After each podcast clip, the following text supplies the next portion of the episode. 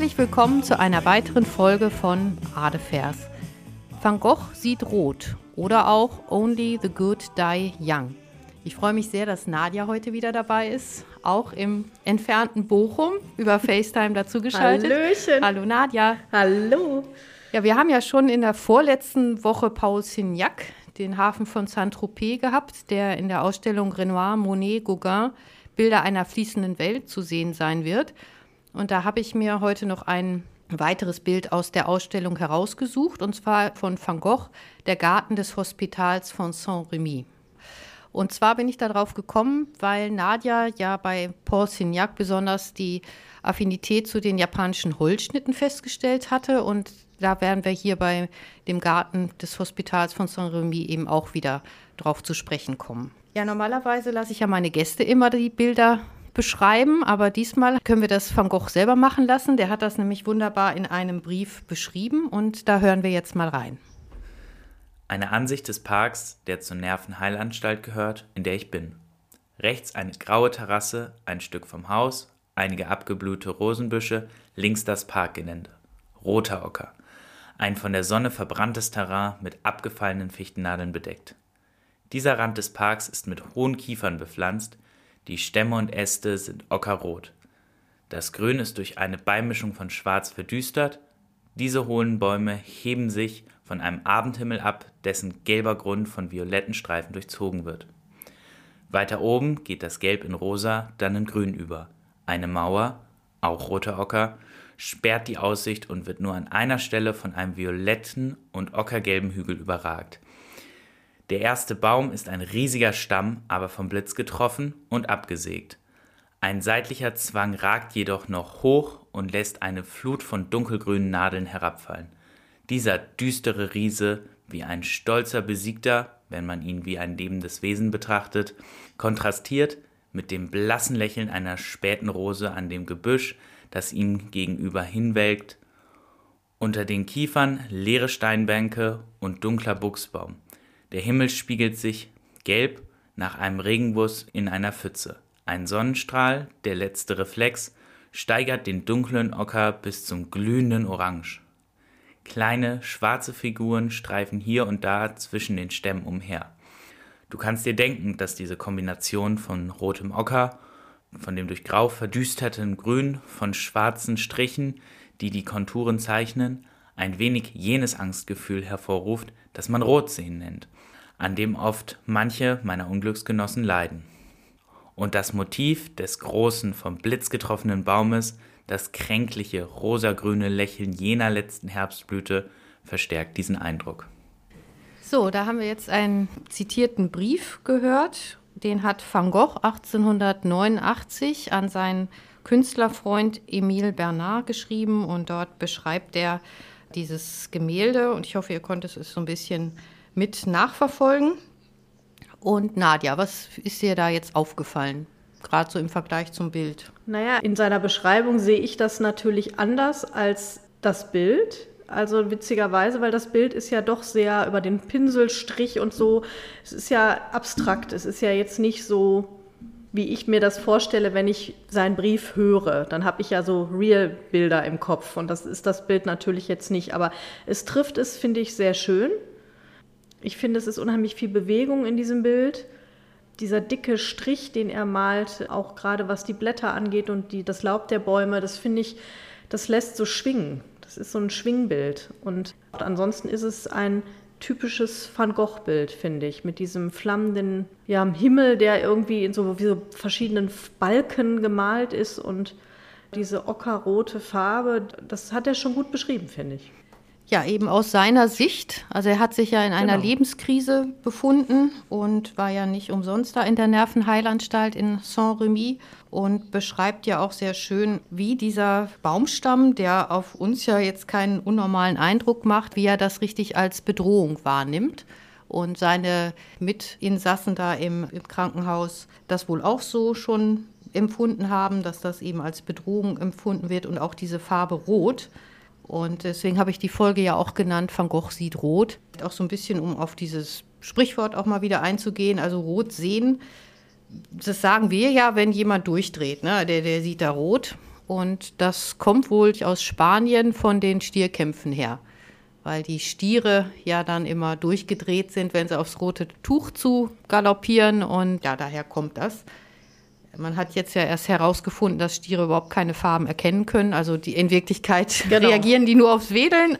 Das hat gar nichts mit dem Tuch zu tun. Die reagieren auf die Bewegung, ja. glaube ich, genau. Und sind vorher auch schon ja, ja. Bild gemacht, dass sie dann schon so. Genau. Aber das ist ja, der Brief ist ja von 1889 und das kennen wir ja trotzdem immer noch rot sehen, verstehen wir immer noch, was er damit meint. Ja, ja, er hat ja auch öfter rot gesehen. Ich glaube, der war auch einfach ein rot sehender Mensch. Der war ja doch sehr hitzig und hat sich ja selber auch sehr großen Schaden zugefügt und war ja sicherlich, wie du schon sagtest, nicht umsonst an dieser Heilanstalt. Was mir als erstes aufgefallen war, dass die Farbbeschreibung von ihm nicht so ganz stimmig war. Er hat ja im Hintergrund die Streifen im Himmel als lila bezeichnet, als violett. Und die Figuren, die mm, umherlaufen, als dunkle Gestalten. Und die sehen hier ja eigentlich eher farbig aus. Ja, auch freundlich finde ich jetzt gar nicht unbedingt so ja, düster. Genau. Aber das hängt wohl mit der Farbveränderung zusammen. Van Gogh hat die Farben wohl so gemischt, dass die jetzt sehr lichtempfindlich sind. Das hat man jetzt in den letzten Jahren erst rausbekommen. Und da hat das Institut in Chicago auch eine Untersuchung zugemacht, weil denen das auch aufgefallen war. Van Gogh hat ja 820 Briefe geschrieben, also man hat fast zu jedem Gemälde von Van Gogh auch eine Beschreibung von Van Gogh mhm. dazu, muss man dazu sagen. Und da ist eben ganz häufig, dass diese Farbbeschreibungen nicht mehr so ganz passend sind. Deswegen haben die da eben Farbanalysen gemacht und haben festgestellt, dass die tatsächlich früher anders aussahen und äh, sehr lichtempfindlich sind. Und man muss sich das jetzt wohl so vorstellen, dass das in Wirklichkeit dunkler Violett war früher und die Figuren wahrscheinlich dunkler waren und diese Pigmente sich herausgelöst haben durch das Licht. Und das stellt jetzt für die Museen ein großes Problem dar, weil ausgerechnet künstliches Licht da sehr problematisch ist. Könnte natürlich auch sein, dass der Van Gogh schon so drüber war und das anders gemalt hat, beziehungsweise anders gesehen hat, als es wirklich war. Dass er auch Farben bedrohlicher genommen hat, als sie wirklich waren oder Dinge düsterer gesehen hat, als er sie nachher gemalt hat. Also ja, aber es geht ja gerade um die Pigmentveränderung durch, durch, das, durch das Licht. Also, dass er die Natur anders dargestellt hat, als sie real vor ihm lag, das ist ja das Ureigenste von Van Gogh überhaupt. Also da müssen wir natürlich auch erstmal darauf zu sprechen kommen, dass er ja der große erste Expressionist überhaupt ist und nicht wie die Impressionisten die Impression der Natur gemalt hat, sondern eben seine eigenen Gefühle in die Natur gelegt hat und dadurch natürlich auch seine eigene Farbwahl mhm. Gewählt hat, also das, was er da empfunden hat. Ich glaube aber auch, dass der Geisteszustand da auch eingespielt hat, dass der viel auch düster gesehen ja, hat. Ja, er hat eben vieles düsterer gesehen, ja. als er es vielleicht am Ende auch gemalt hat oder hat daher gedacht, es ist düster, aber für uns ist es jetzt gar nicht mehr so. Ne? Ja, das kann auch sein, dass er dann bei der Bildbeschreibung genau. schon wieder einen anderen Gemütszustand hatte und es deswegen dann auch wieder noch wieder anders beschrieben hat. Das kann natürlich auch sein, ja.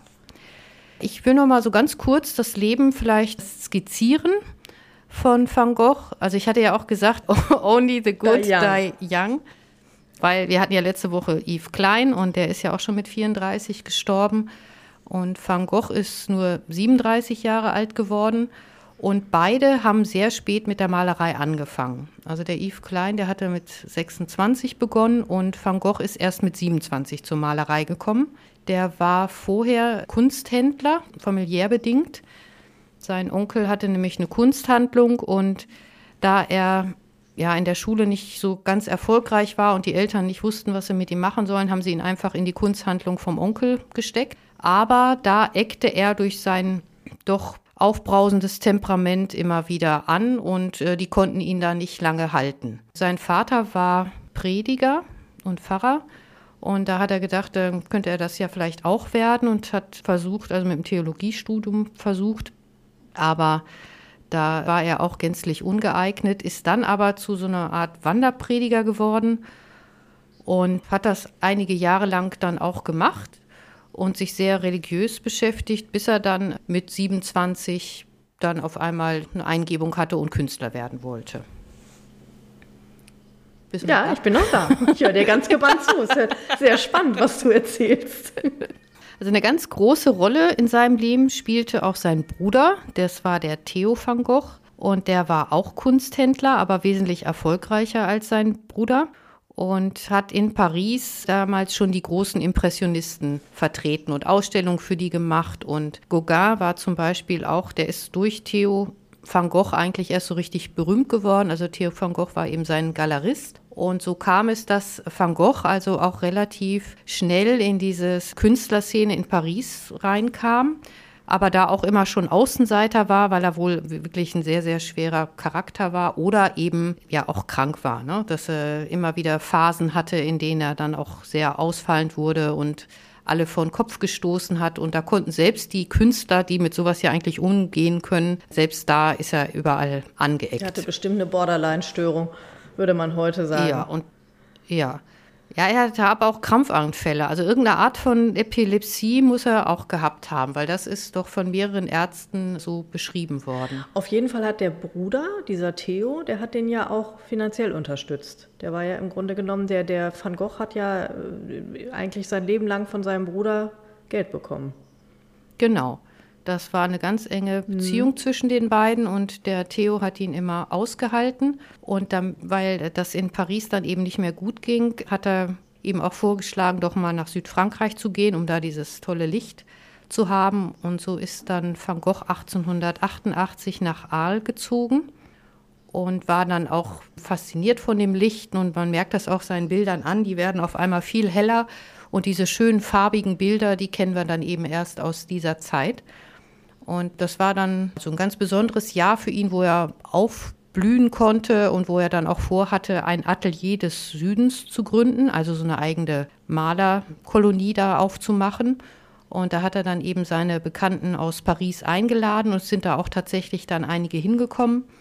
Auch Paul Signac, den wir ja schon hatten, der hat ihn dort auch besucht. Und der Emile Bernard, den wir ja eben, also dem er diesen Brief geschrieben hat und vor allen Dingen Gauguin. Gauguin ist dann längere Zeit bei ihm geblieben, wurde aber auch von Theo dafür bezahlt, muss man sagen. Also damit sein Bruder da Gesellschaft hat, hat er quasi den Gauguin bezahlt, damit er da mit seinem Bruder in Südfrankreich zusammen malt. Die sollten sich natürlich auch gegenseitig so ein bisschen inspirieren. Das war ja auch eine, eine sehr schöne Idee, die der Theo da hatte. Nur waren die beiden doch so unterschiedlich, dass da so eine Hassliebe draus entstand. Und das endete dann leider Weihnachten 88 am 23. in einem sehr heftigen Streit. Und daraufhin hat sich Van Gogh dann sein Ohr abgeschnitten, weil Gauguin ihn dann wohl sehr, sehr verletzt hat, mit Worten sehr verletzt hat, so nach dem Motto, das, was du da malst, das kann man ja komplett vergessen. Und ja, und Van Gogh hat Gauguin sehr, sehr verehrt und hat sich eigentlich selbst als Schüler von Gauguin gesehen. Und diese Ablehnung, das hat er dann einfach nicht ertragen. Und Gauguin hat aber auch Van Gogh nicht mehr ertragen, hat gesagt, ich reise jetzt ab.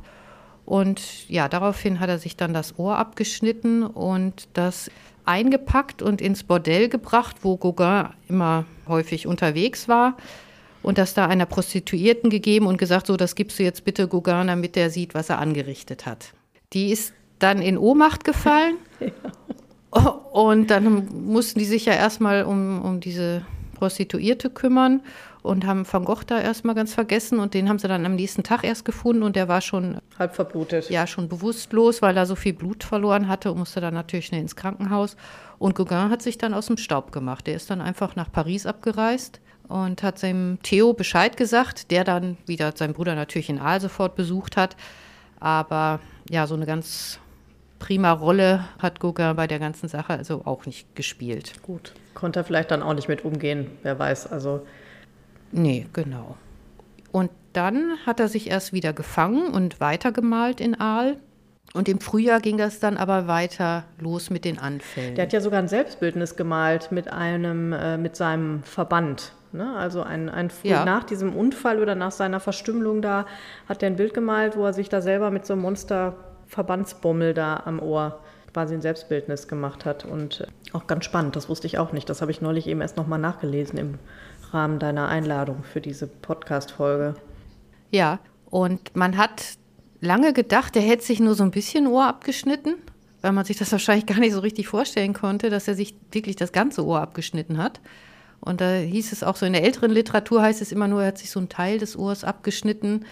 Aber jetzt ist in den letzten Jahren, ich weiß gar nicht, so 2016 oder so, da ist eine Beschreibung des Arztes von damals aufgetaucht, wo der das aufmalt, wie, wie Van Gogh das abgeschnitten Ja, hat nee. und das genau beschreibt. Das möchte ich jetzt aber Äh, auch sodass nicht so richtig mir vorstellen. Nee, aber da sieht man, dass wirklich nur ein ganz kleines Stückchen vom Ohrläppchen übrig geblieben ist. Dass er das überhaupt überlebt hat, das war, glaube ich, schon ein Wunder, Mhm. weil das ja extremst geblutet haben muss. Ja. Ja, ja, das ist nicht, war schön, nicht schön, aber es gehört halt zum, zum Leben von Van Gogh dazu. Ja, also er hat dann weiter seinen Traum da verfolgt, eigentlich dieses Atelier des Südens aufzubauen und hat also gearbeitet wie ein Wahnsinniger, weil er in der Malerei auch schon immer eine Art Therapie gesehen hat. Also, dass man durch die Malerei, dass seine Seele dadurch heilt, das hat er selbst auch so empfunden und beschrieben. Und im Frühjahr gingen aber dann die Anfälle wieder los. Und dann hat er auch mit der Bevölkerung in Aal immer mehr Streit gemacht und die hatten das ja mitbekommen, dass er sich das Ohr abgeschnitten hat. Und spätestens seitdem galt er ja als komplett verrückt da und die hatten alle Angst vor ihm. Und die haben dann im äh, Frühjahr eine Petition aufgestellt. Das waren 75 Bürger. Die haben dann geschrieben, dass der in der Irrenheilanstalt muss, dass der für Aal nicht mehr tragbar sei und eine Gefahr für ihre Frauen und Kinder wäre. Das wusste ich gar nicht wirklich. Das ist ja gruselig. Ja. Und da er aber nie wirklich was Schlimmes gemacht hatte, konnte man ihn nicht verhaften. Also er hatte niemandem was zuleide getan. Aber da seine eigenen, seine eigene Befindlichkeit dann immer schlimmer wurde und diese Anfälle zunahmen, hat er sich dann selbst im Mai 1889 eingewiesen in diese Ehrenheilanstalt in Saint-Remy, weil das eben in der Nähe von, von Aal war und als sehr gute Klinik galt, ist er dann da freiwillig hingegangen. Okay. Und da ging es ihm dann auch erst wieder besser und da sind dann auch mit seine schönsten Bilder entstanden. Weil er zwischenzeitlich wirklich glaubte, dass die ihn heilen könnten. Okay. Also sind das auch Bilder der Hoffnung. Also nicht nur so wie dieses, was wir hier haben, wo ja doch die Bedrohung auch Ja. wieder durchkommt, sondern ja, er hatte gehofft, dass die ihm da wirklich final helfen können. Aber im Sommer war es dann schon wieder so weit, dass er den ersten Selbstmordversuch Mhm. gemacht hat. Da hat er Farben geschluckt, weil er sich damit umbringen wollte, mit den giftigen Farben. Gott. Das ist aber noch fehlgeschlagen. Und er kam dann auch erst wieder raus aus der Heilanstalt. Und das waren einfach so, so Krankheitsphasen, die er da immer wieder hatte. Ein bewegtes Leben irgendwie, ne? Sieht man ja auch in seinen Bildern. Die sind ja teilweise so expressiv irgendwo und auch andererseits wieder so schön. Also ich finde, da gibt es eben wirklich Licht und Schatten in diesen Bildern und das sieht man ja auch immer wieder. Genau, da kann man nämlich dann immer genau nachvollziehen, in, in was für einer Stimmung er dann gerade war. Also er hat noch diese Plein-Air-Malerei komplett durchgezogen. Das war eben auch ein Hauptstreitpunkt mit Gauguin, der seine Bilder im Atelier immer komponiert hat und er musste immer die Natur vor Augen haben die, und sich davon dann so inspirieren lassen. Deswegen ist er da immer äh, mit seiner Staffelei durch die Gegend gezogen. Ja, sein Bruder Theo, der hat natürlich versucht, äh, ihn in Paris bekannt zu machen und hat dann 1989 Van Goghs Bilder mit in eine Ausstellung genommen. Und da ist er durchaus positiv von den anderen Künstlern aufgefasst worden. Also man sagt ja immer so, "Hör, der hatte gar keinen Erfolg zu Lebzeiten. Das stimmt nicht ganz. Also die Pariser Kunstszene, die hat das sehr anerkennend gesehen, dass er da so einen, so einen neuen Stil entwickelt hat und waren sehr beeindruckt. Auch Monet hat sich geäußert, dass er das sehr beeindruckend findet. Und aus dieser ersten Ausstellung ist dann auch gleich ein Bild ganz gut verkauft worden. Und dass er zu Lebzeiten nicht mehr verkauft hat, das liegt wahrscheinlich einfach daran, weil er dann eben gestorben ist, das nächste Jahr schon. Dass er einfach gar nicht mehr die Zeit hatte, seinen Erfolg dann zu erleben. Das stimmt, wobei da gab es natürlich schon einige Bilder. Ne? Also er hätte die ja natürlich, also er hat ja schon auch gemalt in seiner Krankheitsphase und die gab es ja schon. Also äh, ich habe auch gedacht, er hat zu Lebzeiten gar kein Bild verkauft, aber da hast du ja gerade gesagt, eins hat er wohl verkauft zumindest, ne? Ja, eins, das ist eben nachgewiesen, weil es durch diese Ausstellung verkauft wurde. Es gibt jetzt aber auch schon Autoren, die sagen, der hat schon noch mehr verkauft. Und es kursieren ja auch tausende von Van Gogh-Bilder, wo man eben noch nicht so genau weiß, ob es Van Gogh-Bilder sind oder nicht. Die sind dann vielleicht damals schon verkauft worden und wurden daher nie großartig in irgendwelchen Verzeichnissen aufgeführt und okay. tauchen jetzt aber alle nach und nach auf. Und das Van Gogh Museum in Amsterdam hat also alle Hände voll zu tun, da Nachweise zu führen. Also die kriegen pro Tag zwölf Anfragen, ob es echte, echte oder unechte Van Gogh sind. Das muss man sich mal vorstellen. Zwölf? Ja, das liegt natürlich daran, dass er der höchst gehandelste war eine Zeit lang. Ne? Also einer zu den, ja, der hat ja, erzielt ja die allerhöchsten Preise von Gogh-Bilder. Und es liegt auch daran, dass man ihn ja relativ leicht kopieren kann. Ne? Mhm. Das stimmt. Und deswegen denken dann viele, oh, ich habe einen Van Gogh zu Hause. Aber die machen das sehr geflissentlich und äh, gehen den allen auf den Grund. Also wenn man sowas, so ein Bild hat, kann man das da einreichen und dann überprüfen die das. Okay. Aber sie sind auch die einzige Instanz, die sagen kann, ob ein Van Gogh echt ist oder nicht. Das darf niemand anderes in der Welt. Da haben die also die. Aha, okay. Das heißt, wenn die sagen, es ist einer, dann ist es auch einer. Dann ist es einer, ja, genau. Okay. Hm, nicht schlecht. Was hast du ja, uns denn da noch ja, mitgebracht? Ja, ich habe ja, wir wollen ja noch mal auf die Holzschnitte zu genau. sprechen kommen und ich habe einen Holzschnitt gefunden. Der ist von dem Hiroshige. Also es gab ja zwei berühmte Künstler damals aus Japan. Das war eben der Hokusai, den wir ja letzte Woche schon erwähnt hatten oder vorletzte Woche erwähnt hatten, mit der Welle. Und dieser Utagawa Hiroshige. Und diejenigen, die Instagram haben, können das jetzt auf Instagram sehen. Und alle anderen möchte ich nochmal darauf hinweisen, dass sie Newsletter bestellen können unter adefers.web.de. Und dann können die die Bilder dort auch sehen oder man googelt das Bild halt kurz. Das heißt Strand mit Pinien bei Maiko.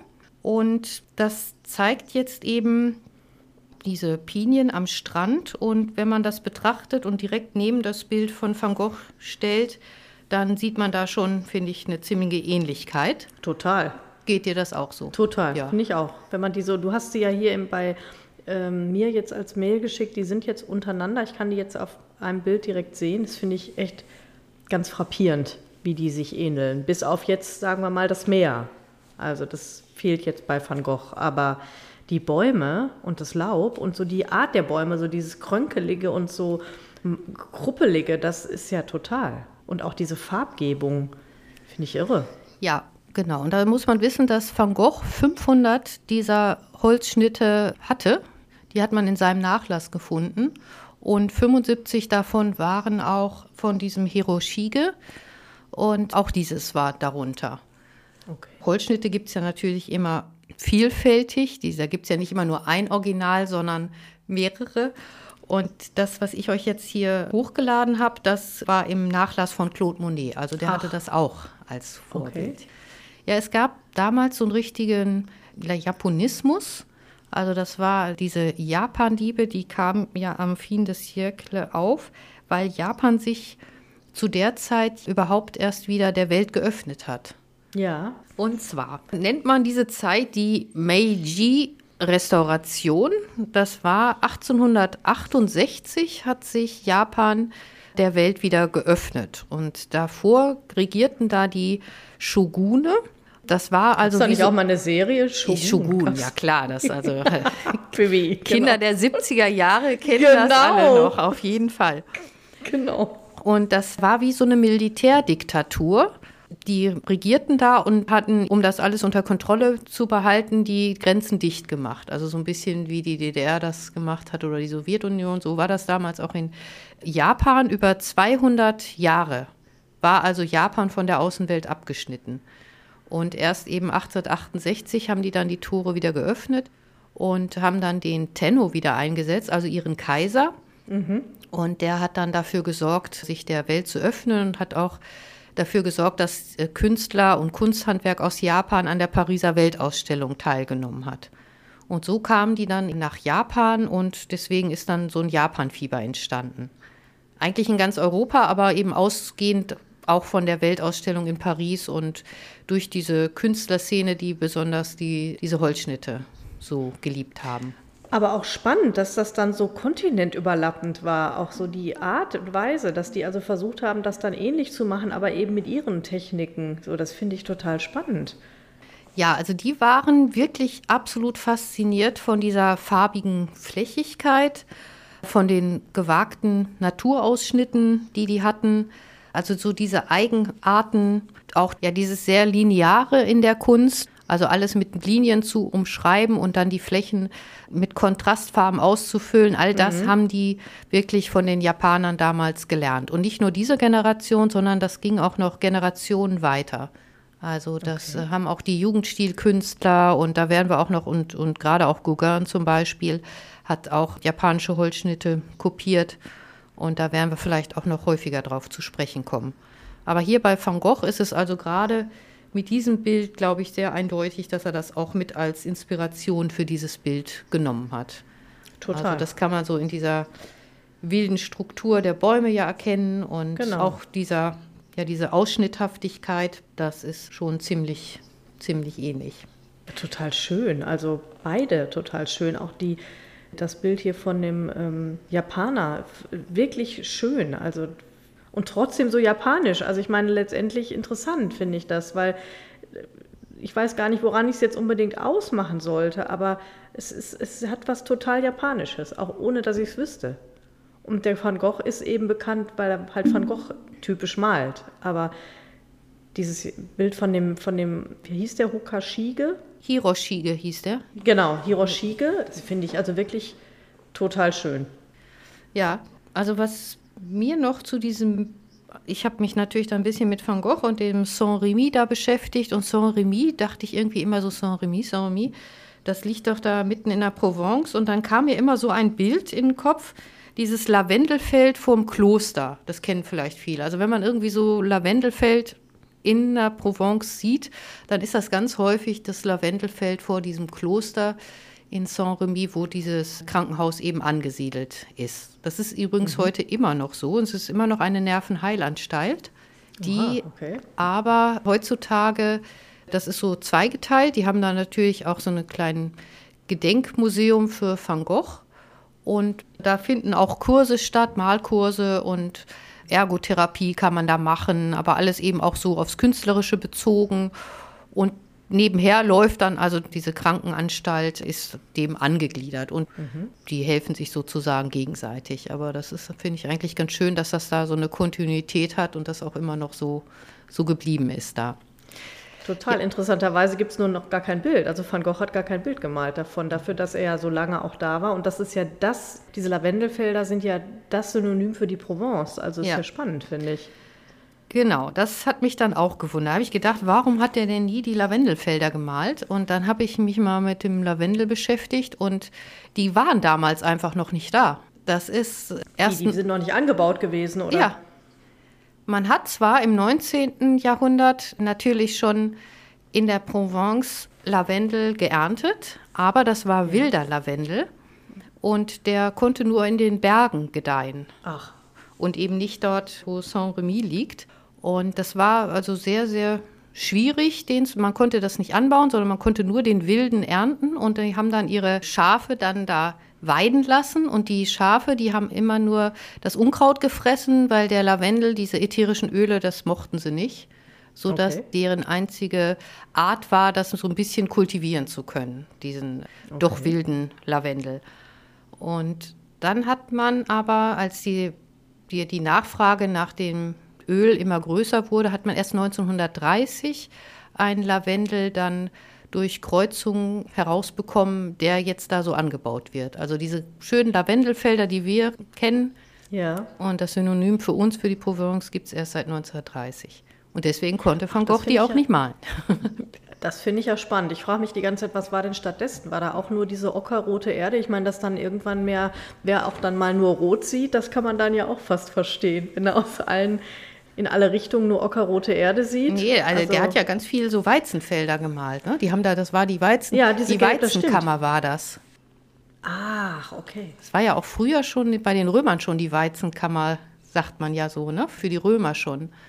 Und das war Ach, wahrscheinlich das im 19. Okay. Jahrhundert wurde da auch noch ganz viel Weizen angebaut. Also da kennt man ja genug Bilder von, von Van Gogh. Okay. Und das ist hier ja auch gar keine rote Erde, sondern das sind die Fichtennadeln, die hier auf dem Bild zu sehen sind. Das hat ach, er doch beschrieben. Ach, guck mal an. Ja, ich habe auch Stimmt, erst die Assoziation recht. gehabt, oh, schöne rote Erde, das ist ja für mich was Positives, ja. weil das auf Mallorca immer so diese schöne rote Erde ist. Diese Terrakotta-Erde. Ja, genau, genau. die liebe ich ja so. Aber das ist ja hier gar nicht der Fall. Das sind ja, es war ja für ihn jetzt auch negativ, weil es eben abgestorbene Fichtennadeln waren. Also alles morbide und genau. Ja. Im Vergangen.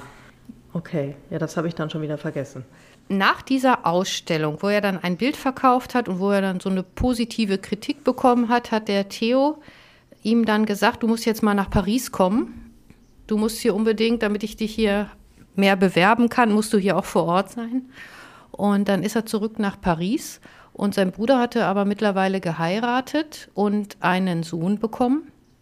Und da hat Van Gogh sich wahnsinnig unwohl gefühlt. Also der war wahrscheinlich eifersüchtig auch oder hat sich ausgeschlossen gefühlt und hat auch irgendwie gemerkt, dass er da stört und hat es also nicht lange in Paris ausgehalten und ist dann schon nach irgendwie drei Tagen oder so wieder abgereist.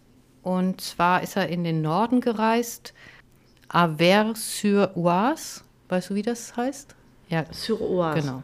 Da ist er. Da ist er doch auch gestorben, oder? Ja, nicht? da ist er dann hingereist. Und da hat er diesen Arzt kennengelernt, den du eben schon erwähnt hast. Genau, den hat er ja auch häufig gemalt.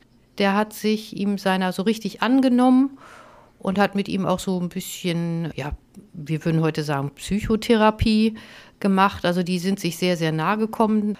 Und da hat er sich auch erst wohlgefühlt und wahnsinnig viele Bilder gemalt und ist dann aber wieder angeeckt da in der Bevölkerung und ist wohl auch besonders von einer Familie, von den Kindern da sehr, sehr geärgert worden.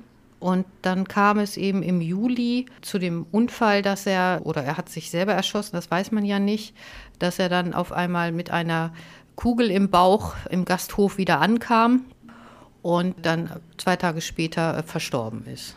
Also sein Bruder ist noch angereist und die Kugel, die war irgendwie so tief drin, dass sie die nicht rausnehmen konnten und er ist dann an einer Sepsis verstorben ja, ein schreckliches Ende für einen so genialen Geist. Ja, und da ranken sich ja dann jetzt auch so Legenden drum. Einige meinen ja, der hätte sich gar nicht selber umgebracht, sondern das wären diese Kinder gewesen, die beim Cowboy-Spielen ihn da aus Versehen erschossen hätten.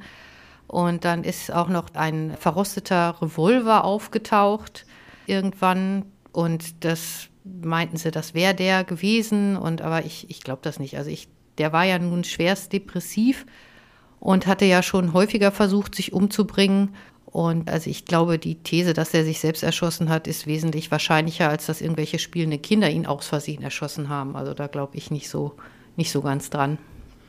Aber das, das rankt sich halt dann so um sein Ende und sein Leben und letztendlich ist diese ganze, da ist ja so viel einfach auch so ein bisschen Mythologie, also wir wissen es einfach nicht. Und das, dass er ein schwieriger Geist war, das war ja klar und in irgendeiner Form wird der da auch an seinem Ende beteiligt gewesen sein. Ja, also noch zu dem Theo van Gogh. Sein Bruder ist nämlich tragischerweise dann ein halbes Jahr später gestorben. Ui. Und der ist auch vorher in der Nervenheilanstalt gekommen. Und seine kleine Schwester, der Van Gogh, der hatte fünf Geschwister und seine kleinste Schwester ist auch in der Nervenheilanstalt gestorben. Und die anderen hatten wohl auch psychische Probleme. Also es ist Irgendeine Erbkrankheit hatten die. Deswegen ist das schon nachgewiesen, dass er krank war. Also das war jetzt nicht nur so ein Künstlergenie, der so ein bisschen verrückt war, sondern der hat schon auch eine Krankheit gehabt, denke ich. Hm. Ja, manchmal liegt ja Genie und Wahnsinn ja, das liegt ja bei Künstlern wirklich ganz, ganz häufig ganz sehr nah beieinander. Ja, warum Van Gogh dann so wahnsinnig populär wurde, das hängt natürlich auch mit seinem frühen Tod zusammen. Und die Witwe von Theo van Gogh, die hat das dann auch sehr gut verstanden, zu dieser Legendenbildung beizutragen. Also die hat da diese Briefe dann veröffentlicht, die 820 Briefe zusammengetragen und veröffentlicht und hat eben viel von dieser sehr tragischen Familiengeschichte auch preisgegeben und war ja auch in den Künstlerkreisen drin, weil ihr Mann war ja der der Galerist und hat dann auch ziemlich schnell gut verkaufen können. Also der ist nach seinem Tod sind die Preise von Van Gogh schon ziemlich schnell in die Höhe gegangen. Anfang des 20. Jahrhunderts wurde da schon eine halbe Million für bezahlt. Oh, Donnerwetter, ja. das ist ja schon richtig viel, viel, viel sehr, Geld sehr viel, für viel, Zeit viel, ja eh schon. Genau. Und jetzt ja sowieso auch. dann bedanke ich mich. Ich würde sagen, damit schließen wir mal für heute und vielleicht beschäftigen wir uns das nächste Mal mit Gauguin. Den haben wir jetzt schon so häufig erwähnt. Ja. Und es kommt ja auch die Gauguin-Ausstellung in Berlin und dann können wir ja vielleicht damit dann weiter fortfahren, wenn du Lust hast. Super gerne, ja. immer. Katharina, vielen ja. Dank, dass ich dabei sein durfte. Ich bedanke mich ganz herzlich und an alle Zuhörer nochmal bitte folgen und abonnieren nicht vergessen. Und dann bis zum nächsten Mal. Tschüss. Tschüss.